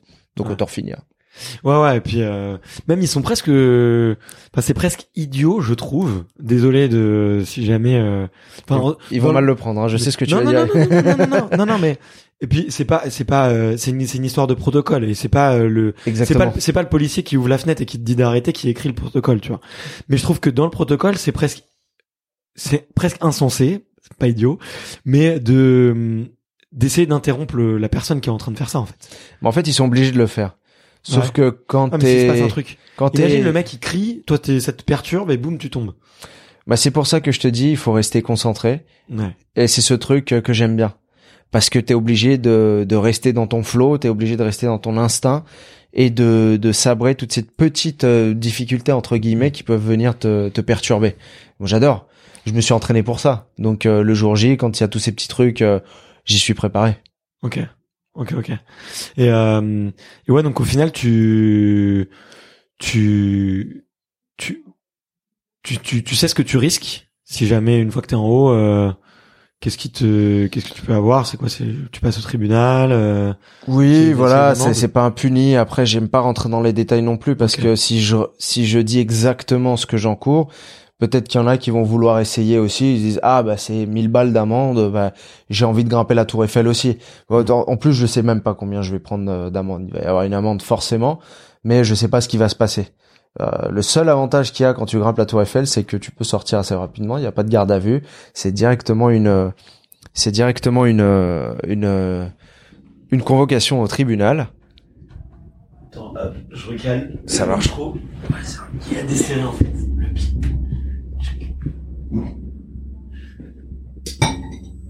Bingo. Mini pause technique, désolé euh, pour les auditeurs, il y avait le pied du, du micro de Léo qui, qui était en train de se, se casser la gueule, je l'entendais plus. Il prenait son pied. Et euh, donc ouais, tu disais ouais, euh, les, au final, euh, il y a pas grand chose, mais t'as pas envie de donner envie à des. Non, bah tout simplement parce que c'est déjà quelque chose qu'on me reproche euh, au commissariat. On me dit ah, les jeunes ils vont faire comme toi, ils voient tes vidéos, machin, truc et tout. Donc j'ai pas envie de me foutre. euh, les flics ils sont sympas. Donc j'ai Mhm. pas envie euh, de les énerver euh, par rapport à des trucs comme ça. Donc généralement je suis bien traité. ouais, ils te voient plutôt d'un bon oeil quoi. Et- Oui, voilà, ils sont fr- franchement les flics euh, à chaque fois ils sont vraiment cool avec moi. Bon, t'en as toujours euh, qui, a- qui peuvent râler, hein, mais mais mais voilà, ça fait partie du truc. Mais en règle générale, c'est vraiment c'est vraiment des personnes comme euh, comme toi et moi, tu vois, et, et généralement ils sont vraiment cool. Et, Ouais. Ils savent que je suis là, euh, pas parce que j'ai j'ai braqué une banque, hein, mais parce Ouais. que j'ai grimpé un building, donc ça ça passe. Non, et puis je pense que puis ils ont quand même une mini, une, une petite culture euh, sportive et ils doivent quand même, euh, tu vois, euh, Oui. le geste aussi un peu, je pense, tu vois. C'est ça. Il y en a qui sont grimpeurs aussi des fois, donc euh, voilà, ils kiffent. euh. voilà. Ok, très euh, très chouette, très marrant. Et euh, tu, ça te, justement là pour la Tour Eiffel, ça rajoute pas un stress supplémentaire le fait que les mecs vont te courir après, qu'ils vont te mettre potentiellement, tu vois, des, des petits coups de lampe dans la dans la tête. Tu, tu, je sais pas, tu, tu, ils peuvent, on sait jamais, ils peuvent venir peut-être avec des chiens, tu sais, ça crie, euh, ça. hum, ça a été un gros effort mental d'essayer d'oublier cette euh, contrainte-là entre guillemets ou pas du tout? Bah, si tu veux, en fait, pour placer le contexte, j'ai déjà grimpé la Tour Eiffel en 2015. Donc, euh, je connais parfaitement la structure. euh, Je, je- Ok, je j'ai- savais pas. Ok. j'ai, j'ai, j'ai eu un bon rapport avec elle, je la connais bien. Et c'est une grimpe qui est relativement facile. Ouais. Il n'y a pas de difficulté Ouais, il y a beaucoup technique. d'écrous, il y a beaucoup de. Oui, voilà, c'est comme j'ai dit, c'est un arbre géant, euh, c'est magnifique. Donc euh, là, sur cette fois-ci, c'était vraiment euh, en 2015, il y avait pas tout ce dispositif de sécurité autour, Ah ouais? il y avait pas tout tout le mur de de, de verre qu'il y a euh, autour de la Tour Eiffel, pas toutes ces caméras, pas toutes ces rondes C'est à nocturnes. cause des gens comme toi en fait qu'ils ont foutu tout ça. Il y a il y a grand moyen, il y a grand moyen. Et du coup, euh, il faudrait qu'ils me payent pour tester les failles de sécurité. Effectivement, ça serait pas mal ça. Et pour pour faire les entraînements, ouais. Les, c'est les. C'est l'alarme incendie de. Ouais, ça la pourrait être pas mal. Ça pourrait être pas mal. Et là, le but, en fait, c'était justement de la grimper à nouveau. Euh, déjà de jour, j'avais envie de grimper la Tour Mhm. Eiffel de jour, avant son ouverture, et euh, de tester un petit peu ses failles de sécurité, parce que la- l'ascension me stressait absolument pas. Euh, je la connaissais déjà et c'est très facile. Bon, il y a toujours ce petit truc de je fais gaffe quand même. Bien Euh, sûr. faut jamais avoir un excès de confiance. Euh, faut respecter l'obstacle, comme euh, comme j'aime bien j'aime bien le dire. Mais euh, voilà, le truc c'était vraiment euh, cette sécurité. Est-ce que c'est possible justement de de passer au travers? Ok. Ok, ok. Et t'as réussi du coup? Oui, voilà. Après, j'avais je me posais euh, quelques questions sur le premier et deuxième étage. Euh, voilà, ils ont ils ont pas géré de fou. Ils auraient pu nous stopper un peu mieux. Mais j'avais déjà fait mon repérage pour avoir euh, eu un plan A, B et C quoi en cas de de, de différents scénarios quoi. Donc, euh, donc voilà, là ils m'ont laissé le meilleur scénario, le plan A et donc euh, voilà. c'était c'était trop facile. Ok, bon bah c'est marrant, c'est marrant que tu le dises.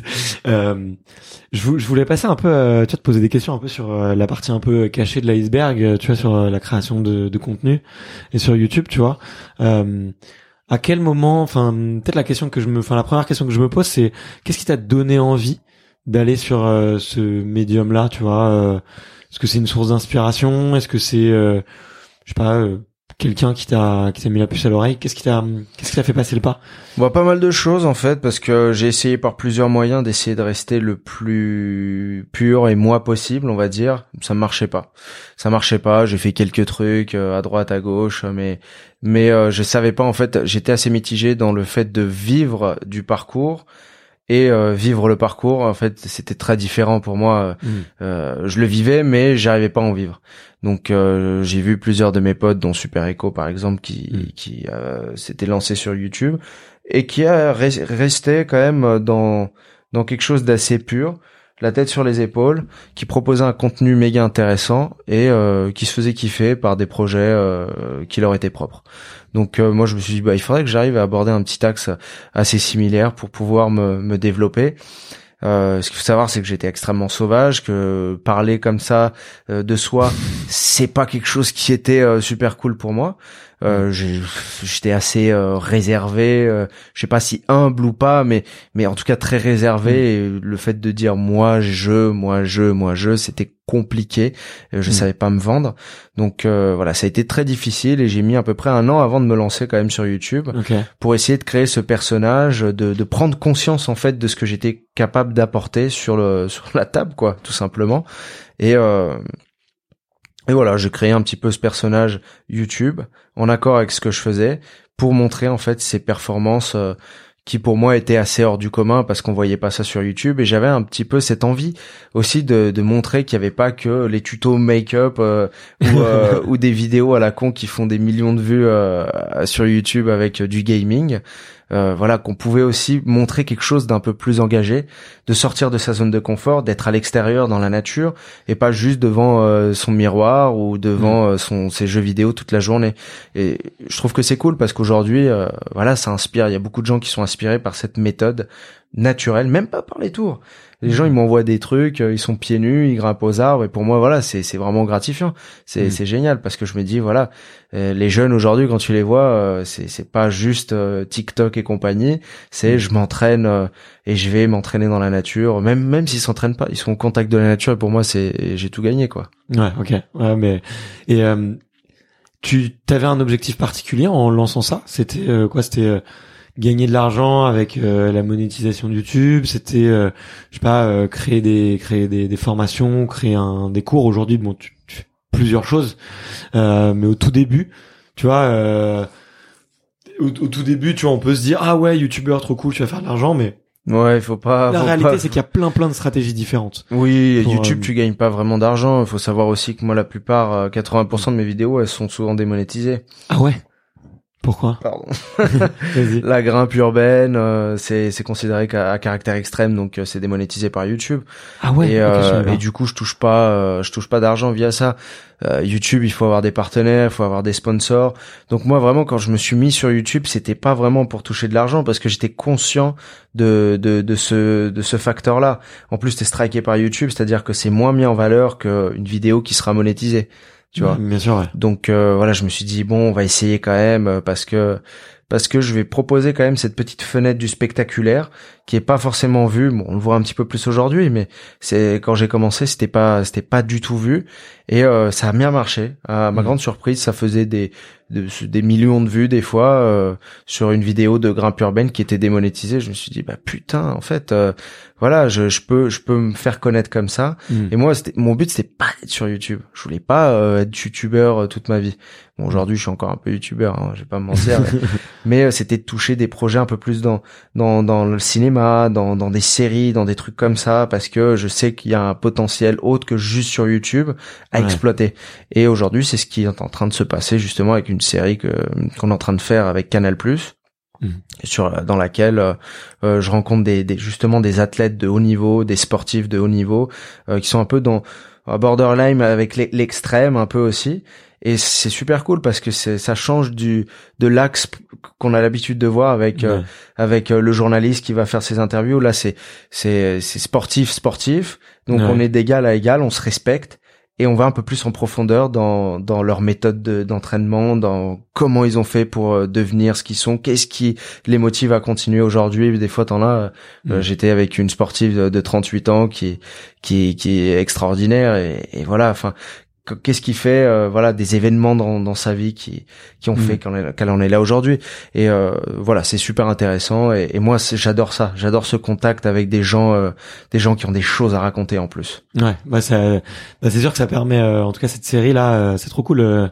Tu me diras qui t'a qui t'a eu en, en off mais le ça te permet effectivement d'avoir accès à des gens et de rencontrer des gens qui sont vraiment inspirants et qui peuvent euh, t'apprendre plein de choses quoi. Donc tu t'apprennent plein de choses et puis tu te rends compte que euh, après dix ans où tu t'es entraîné tout seul, bah t'es pas seul en fait. Il y a des gens qui hmm. qui ont des trucs encore plus ouf que toi à raconter. Et ben là tu bah, tu fermes ta gueule et t'es es hmm. humble et tu tu écoutes ce qu'ils ont à dire et t'es juste euh, bouche bée et avec un grand respect quoi. J'ai l'impression que ça a marché hyper vite pour toi YouTube. Tu t'es tu t'es formé à la vidéo. Tu fais tu commences tu fais tout toi-même au début? Euh, aucune formation vidéo. Euh, faut savoir que quand je me suis lancé sur YouTube, je savais pas comment ça marchait un logiciel de montage.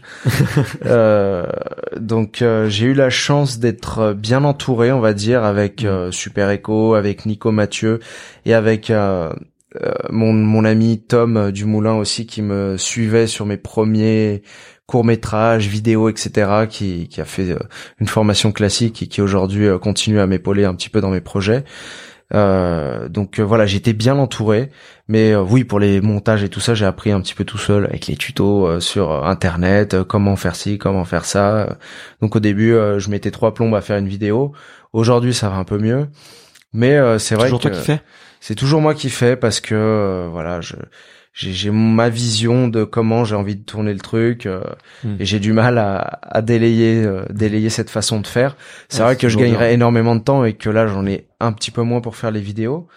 Mais euh, j'aime bien garder un peu comme toi qui voulais pas laisser ce truc là de le, meuble tu te souviens tu me parlais de ça au début bah, voilà je, je peux pas délayer ça tout de suite encore c'est mon bébé aussi et, hmm. et pour l'instant c'est mon image elle est pas encore complètement construite et, euh, et j'ai envie d'encore avoir un petit peu la main mise dessus. Ouais, ok, ouais, je, je, je, je vois. Et euh, et aujourd'hui, t'arrives euh, t'arrives à vivre de tout ça, mais c'est plus euh, du coup les projets un peu externes qu'on qu'on te propose? Oui, si c'était finalement j'ai l'impression que ta chaîne YouTube ça a surtout été une vitrine, exactement, et un tremplin pour euh, d'autres activités à côté quoi. Tout à fait, exactement. c'est ce qui va. en fait, ça me donne une visibilité et ça m'offre la possibilité de vivre des expériences déjà super. Euh, de voyager, de gagner un peu d'argent et euh, de continuer à proposer un contenu qui m'est propre et assez inédit encore pour l'instant.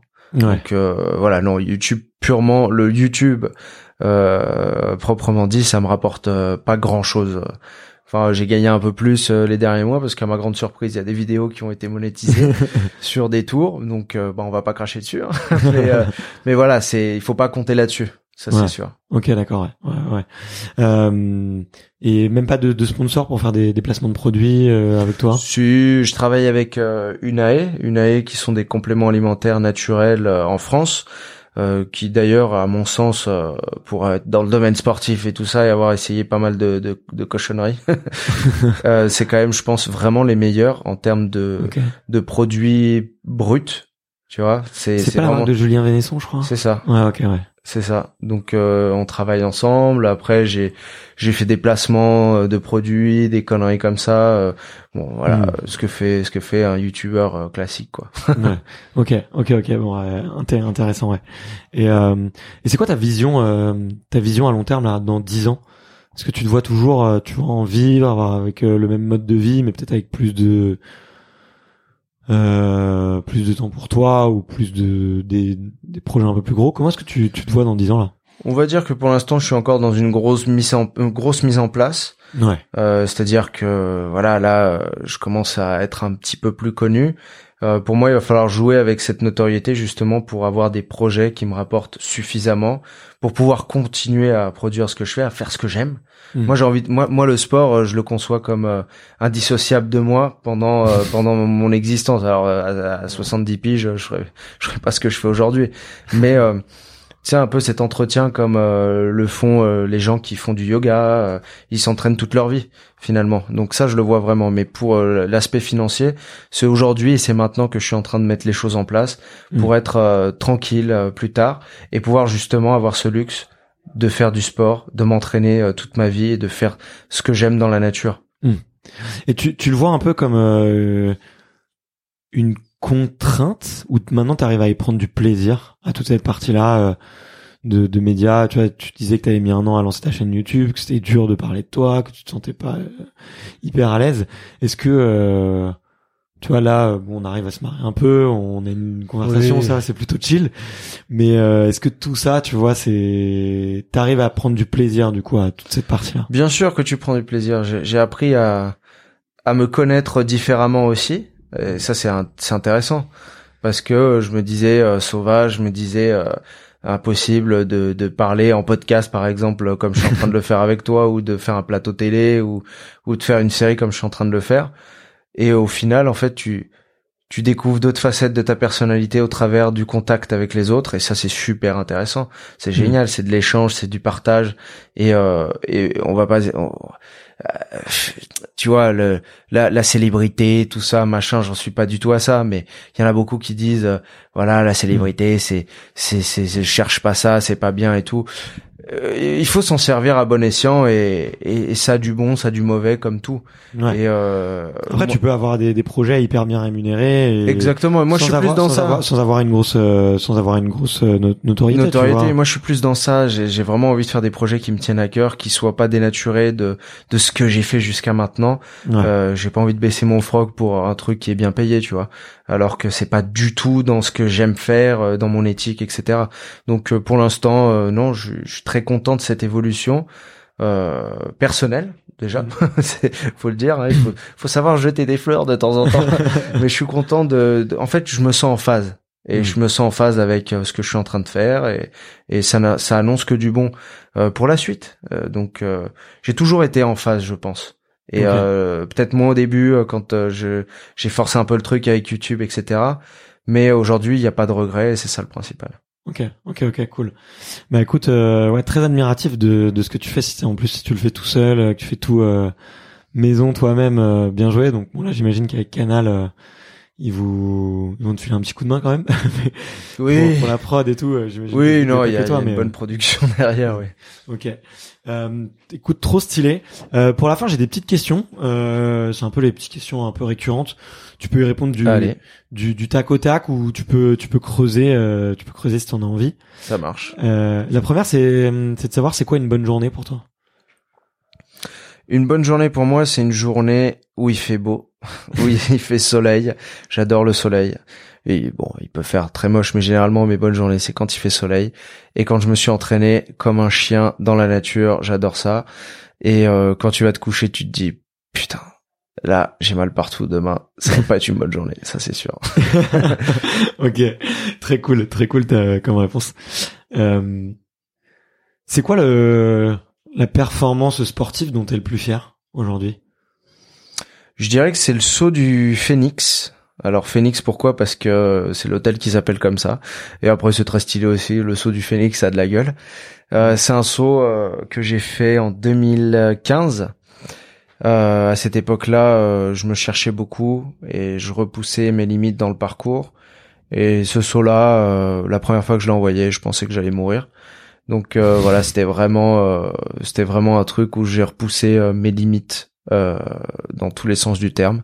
D'ailleurs, je me suis viandé sur le premier saut et euh, je l'ai refait tout de suite après, je l'ai réussi et euh, voilà. J'aurais pu, j'aurais pu cla cla clamser sur ce saut-là. quand même. Ok.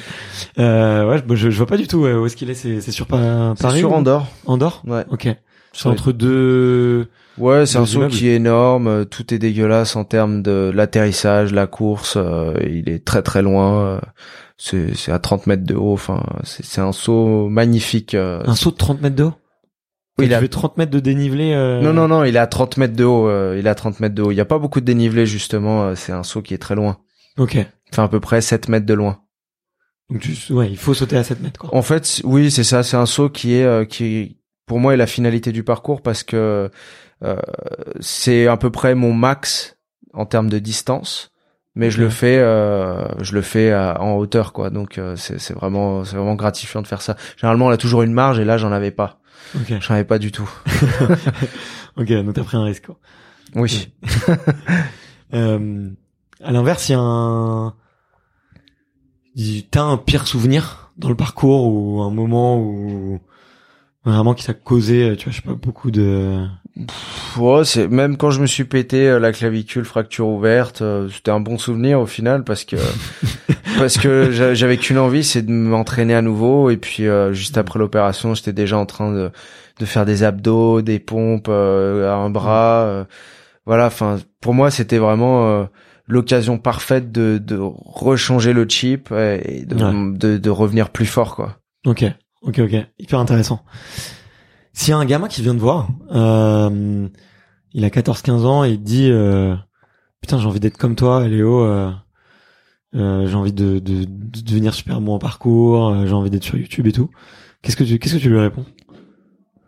Il faut voir le gamin déjà, parce que ça dépend du gamin. Il faut, le- faut, faut voir, faut connaître. Mais après, comme ça, sans connaître, sans savoir, si je dois lui dire quelque chose, Il- il dit, Imaginons qu'il fait déjà du parcours et qu'il est déjà très motivé, tu vois. s'il est très motivé et qu'il est très bon, bah, si j'ai un conseil à lui donner, c'est euh, parce que tu t'as beau être très bon, parce que j'avais quand même un petit niveau et je connais plein de gens qui sont méga bons. C'est sort de ta zone de confort, mec. Ok. Sors de ta zone de confort, va chercher des trucs que t'es pas capable de faire. Et c'est con, hein, mais euh, c'est sortir de sa zone de confort, c'est pas aller faire un saut encore plus dur. C'est euh, pour moi, si je dois dire un truc, c'est aller sur YouTube. Ça, c'était sortir de ma zone de confort, putain. Ça, c'était Ouais, vraiment. Et puis peux- au final, voilà, ça a donné des bonnes choses. Bien sûr, ouais. Bah, je peux imaginer. Non, mais c'est c'est hyper, euh, tu vois, gratifiant de, de de se tester dans des univers complètement différents. Mm. Tu vois, entre le parcours et YouTube, euh, et enfin, et on va dire le montage vidéo et le monde de la vidéo, Tout à fait. il y a un monde.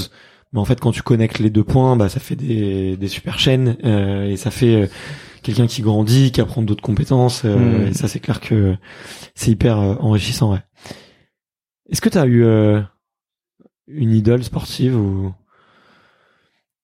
ou des, des athlètes qui t'ont vraiment inspiré? Oui. Euh, David Bell, beaucoup. Ouais. Alors attends, tu peux tu peux rappeler ce qu'il a fait David Bell, ce qu'il a fait beaucoup. Lui, il faisait il faisait des vidéos, enfin il faisait du il faisait du cinéma avant même les Yamakasi, je crois. Il a été considéré comme euh, un des plus grands plus grands pratiquants de parcours du monde. euh, Dis-moi si je me trompe. Bah en fait c'est le fondateur de la discipline. Il a Ouais. été inspiré directement par son père qui était enfant de troupe au Vietnam et qui qui a développé un petit peu une façon de franchir les obstacles Mhm. euh, pour survivre en fait. Un parcours avec un cas très militaire. Ok. Euh, et David s'en est inspiré euh, à sa mort et a développé le parcours euh, urbain qu'on connaît aujourd'hui avec une certaine mixité aussi parce qu'il est- c'est c'est issu de Évry-Lys donc il y a un peu de nature, il y a un peu d'urbain et euh, lui c'est vraiment le fondateur du parcours. Ouais. Euh, il a il fait toujours du cinéma aujourd'hui. Donc euh, c'était vraiment le premier de cordée et à l'époque euh, c'était très évolué en termes de mouvement, d'engagement. Euh. C'était le seul quoi, c'était le seul et c'était c'était l'unique. Donc euh, gros respect pour lui. Après Bruce Lee, j'adore Jet Kundo, euh, cet euh, cet art de de de vivre, de de développer son son art, c'était incroyable. Il y a Sébastien Foucan.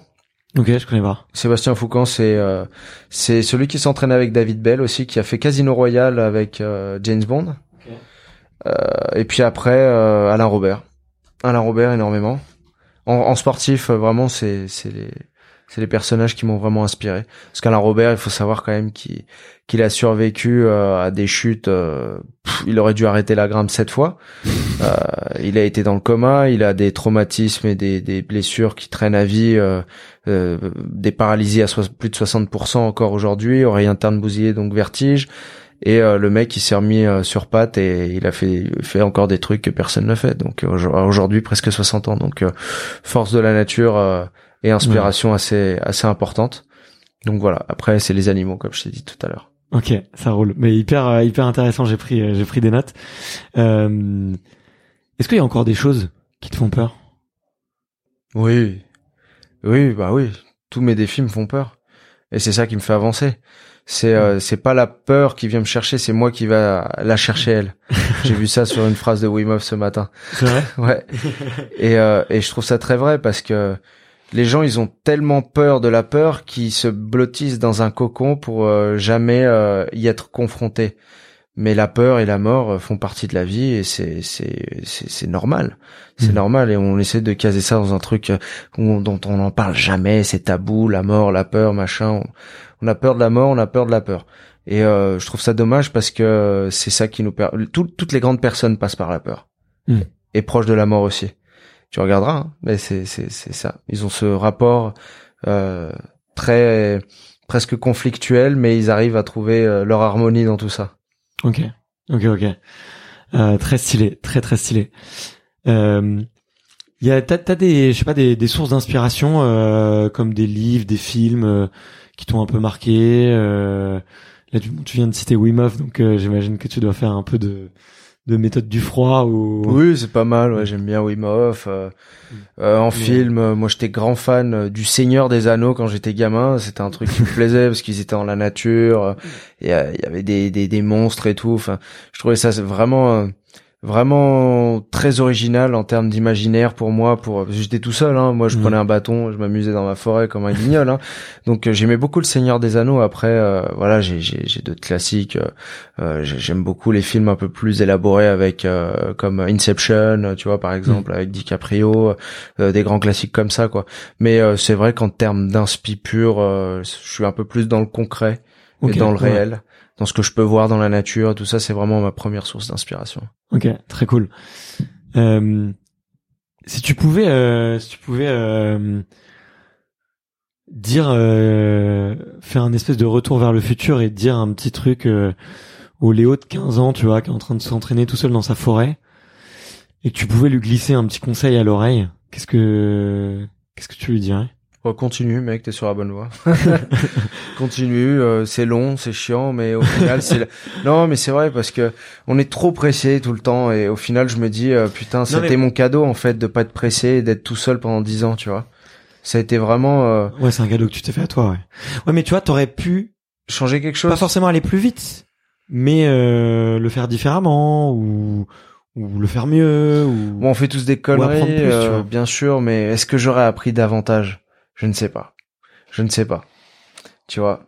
Donc j'aime bien euh, ce truc-là de me laisser les erreurs faut que j'ai pu ma faire. question. là. Ah, Ouais, et alors toi t'aurais fait quoi toi?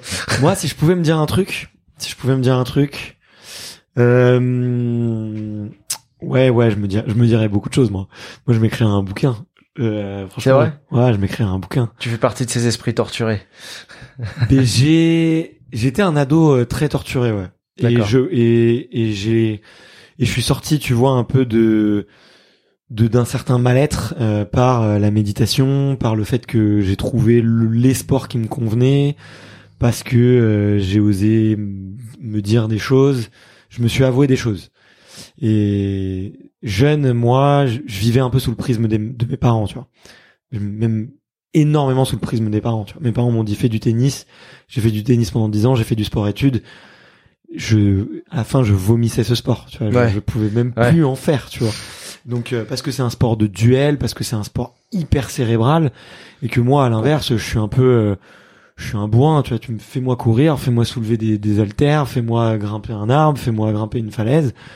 Je, je, je- je C'est plus dans ta veine quoi, ouais. Ouais. Alors que aller jouer face à un mec et peu importe qui c'est, te dire, Je dois le je, démonter. je dois essayer de le battre, tu vois. Je dois essayer de le, même si je suis moins bon que lui, je dois essayer de le battre, tu vois.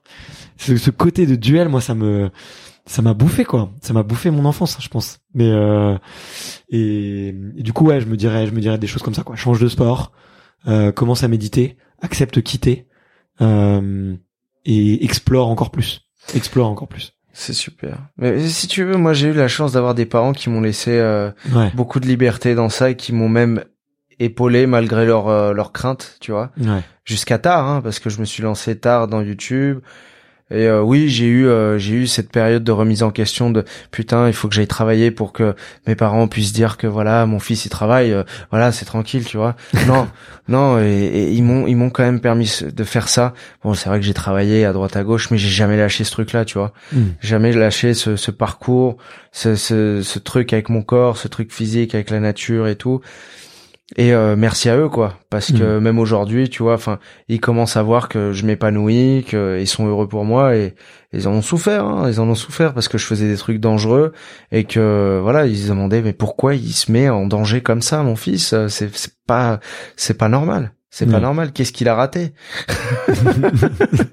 Aujourd'hui, je suis content. euh, je suis content de, de pouvoir leur montrer que voilà, ça va, ça va un peu mieux et, et qu'ils ont eu raison de me faire confiance, quoi. Ah, ok. Euh, c'est quoi la question qu'on te pose tout le temps et qui te gave Ou la remarque qu'on te fait tout le temps et qui te gave À part, euh, on va pas prendre l'ascenseur. J'allais le dire. J'allais le dire. La question qui qui est un peu chiante, c'est euh, alors t'as eu quoi avec les flics? Tu vois, des trucs un peu comme ça. Ah. Ou alors euh, c'est quoi ta plus haute ou voilà, c'est un peu les questions redondantes. C'est pas que c'est chiant, mais c'est que c'est les mêmes questions un peu tout le temps. euh, Ah, ok. ouais. voilà, j'y réponds. Hein. Je, je suis un mec cool. Il faut, faut passer par là. hein. La communication, c'est de la répétition. C'est ça. Ouais. C'est comme le parcours, c'est repeat, repeat, repeat. Et euh, est-ce qu'il y a une question qu'on t'a jamais posée et tant mieux?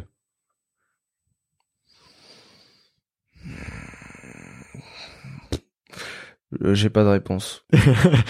Ok. J'ai pas de réponse. Je, j'aurais, je pensais une connerie, mais je me suis dit non, euh, je vais pas dire. Je vais pas dire ça. Ouais, ça rentre un peu dans l'intime, donc. euh, Ouais, non, ça rentre même pas dans l'intime. C'est-à-dire qu'il y a des sujets de polémique aujourd'hui, on peut plus trop dire de, donc je vais pas rentrer dans ça. Parce que moi, c'est sous sous sous l'axe de l'humour que je l'aborde, mais c'est pas le cas de tout le monde, donc euh, je préfère rester euh, rester. Ouais, tu euh, me l'as dit en off, euh, t'as vu que j'étais pas très, pas trop dans le jugement, C'est pas trop mon truc.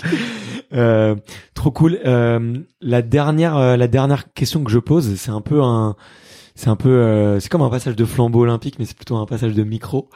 Euh, c'est quel est, quel est le prochain athlète que tu me recommandes de, t'as cité beaucoup de noms, donc je pense que je vais me permettre d'aller leur écrire un petit message parce que ça a l'air top ce qu'ils font, au moins de regarder leur, leur boulot. Mais c'est quoi le, ouais, c'est qui l'athlète que tu, que tu me recommandes d'aller, euh, d'aller interviewer comme ça? euh, Sébastien Foucan. Sébastien Foucan, c'est euh, le père du freerun. Ouais. Euh, il s'est entraîné avec David Bell, donc il fait partie de la première génération de parcours.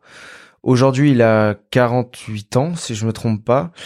Il a une forme physique incroyable. Le mec, il est euh, pff, laisse tomber. c'est c'est un Saiyan. Euh, et il s'entraîne comme un forcené. Il a joué dans, dans des films aussi, James Bond. euh, il a joué dans The Stylé. Tournament euh, et j'en passe. Et euh, il a une philosophie euh, d'entraînement. Tu vas kiffer Ok. tu vas kiffer. Franchement, lui, je te le conseille. Après, il y a Alain Robert aussi, Ouais, euh, plutôt ouais. Accessible. chaîne, ouais. Donc euh, voilà, tu peux, tu peux y aller. euh, avec Alain, il est assez nature et tout. euh, Il y aura pas de souci. Trop cool. Et un troisième, tu m'as dit non? Non, je t'en demandais juste euh, un ou deux, mais si tu veux être généreux, vas-y. Hein, Ouais, mais- vas-y. Après, t'as mon pote euh, Valentin Dubois. Ah ouais, qui est dans l'équipe Black. euh, ouais, Black- qui fait du chase tag et qui lui s'entraîne d'une façon assez particulière en accord avec euh, les compétitions de parcours pour essayer de développer un peu plus l'aspect compétitif du parcours et l'amener dans une dimension peut-être un jour euh, plus olympique, enfin sûr même olympique. Ok. Donc euh, lui s'entraîne pour euh, faire les speeds, ce qu'on appelle les speeds. C'est des parcours d'obstacles où tu dois passer le plus rapidement possible. Trop stylé. Bon bah écoute, euh, tu me donnes l'eau à la bouche là. Va falloir que je les contacte rapidement pour euh, pour faire un petit truc avec eux. Euh, écoute, trop. Franchement, j'ai passé un bête de moment. Je me Ouais, suis- pareil, c'était cool. Je me suis régalé. Euh, bon, on n'aura pas fumé de pétard, contrairement à ce que tu attendais. Comme Elon Musk, je suis déçu. Hein. Bon, ça Mais- va, tu m'as mis à l'aise quand même, ça va. Et euh, pourtant j'ai pas fait grand chose mais euh, mais ouais où est-ce qu'on on redirige tous les auditeurs vers vers ta chaîne vers ton Instagram aussi Léo Urban euh, oui, bah je suis que sur. regarder aller regarder un peu te, C'est ton ça, chaîne Léo Urban et, et Insta Léo Urban également. trop cool et et on bah on attend euh, avec impatience cette petite série qui devrait sortir euh, dans longtemps mais Oui, en septembre prochain. Mais bon, euh, ça va être euh, ça va être très sympa. En fait, si les gens aiment ce que je propose sur YouTube, c'est du YouTube dix fois dix fois plus qualitatif, avec euh, plus de moyens, avec euh, plus de profondeur et euh, on aborde euh, quand même des euh, des athlètes qui sont euh, qui sont de très haut niveau et c'est c'est incroyable quoi. Enfin, l'expérience est incroyable et pour avoir eu un rendu des premiers épisodes, euh, ça envoie du lourd quand même. C'est pas mal. Bon bah trop cool. Euh, merci infiniment de d'être venu euh, jusqu'ici et d'avoir pris euh, cette euh, cette grosseur. C'est moi qui te remercie. Je me suis je me suis régalé et écoute bah, je te souhaite tout le meilleur pour la suite et je touche du bois pour. Bah merci à toi. Petit claquement de main ou pas? On l'entend au micro ça? Allez. Super. je crois qu'on l'entend. Ouais, c'est sûr. Allez, salut à tous. Ciao.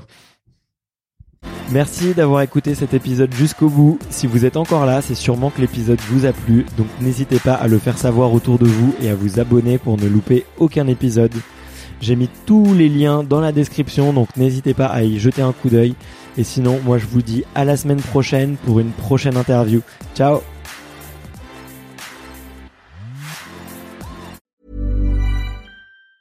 Hey, it's Danny Pellegrino from Everything Iconic. Ready to upgrade your style game without blowing your budget? Check out Quince. They've got all the good stuff, shirts and polos, activewear and fine leather goods, all at 50 to 80% less than other high-end brands.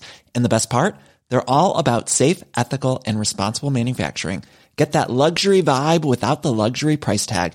Hit up quince.com slash upgrade for free shipping and 365 day returns on your next order. That's quince.com slash upgrade.